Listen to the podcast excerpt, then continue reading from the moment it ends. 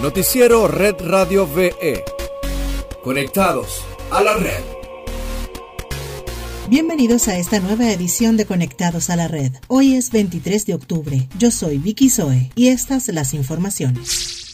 En Venezuela, tras realizar las reparaciones requeridas en su unidad de craqueo catalítico, la refinería Cardón reinicia la producción de gasolina. La falla que detuvo el procesamiento de combustible en estas instalaciones de la estatal Petróleos de Venezuela fue reportada hace dos días por el líder sindical Iván Freites, quien confirmó la reactivación de la planta. Cardón retomó la producción de al menos 25 mil barriles de gasolina por día, aunque no descartan que la refinería pueda llegar al máximo de su capacidad de procesamiento, 310.000 barriles por día en los próximos días. Junto a las refinerías Amuay y Bajo Grande, Cardón conforma el complejo de refinación Paraguaná, el segundo con mayor capacidad de refinación del mundo. Este complejo concentra el 65% de refinación venezolana, de allí la importancia de su reactivación.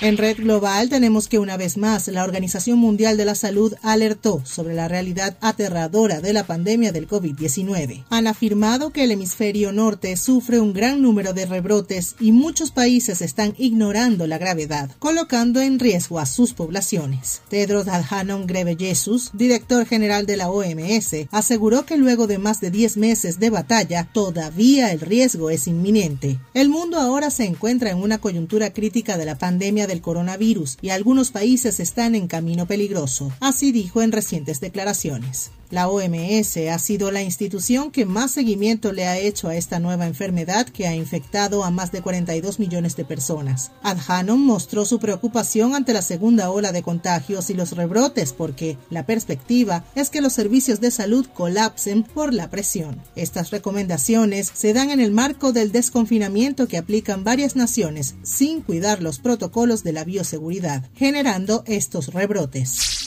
Y para finalizar, te contamos que este 26 de octubre se cumplirán 156 años del natalicio del doctor José Gregorio Hernández, y ese día se hará el proceso de exhumación de sus restos ubicados en la iglesia Nuestra Señora de la Candelaria en Caracas. Ese día se le rendirá homenaje y continuarán las labores de construcción de un nuevo altar dentro del recinto, después de que el pasado 19 de junio fuese beatificado por el Vaticano. Toda esta ceremonia será transmitida en vivo a través de Internet. Los canales y cuentas de Vale TV, Canal 5 y el canal de YouTube de la Arquidiócesis de Caracas se unirán a la transmisión. El evento se realizará desde las 10 de la mañana y será la segunda exhumación de Hernández después que en 1975 fuese llevado a la iglesia. Se tiene previsto que dure una hora y que después de comprobar el estado de la osamenta, varios elementos sean distribuidos a otros epicentros de fe para compartirlo con todo el país.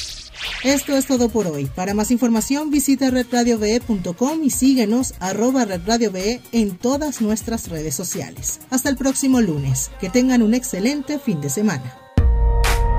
Noticiero Red Radio VE. Conectados a la red.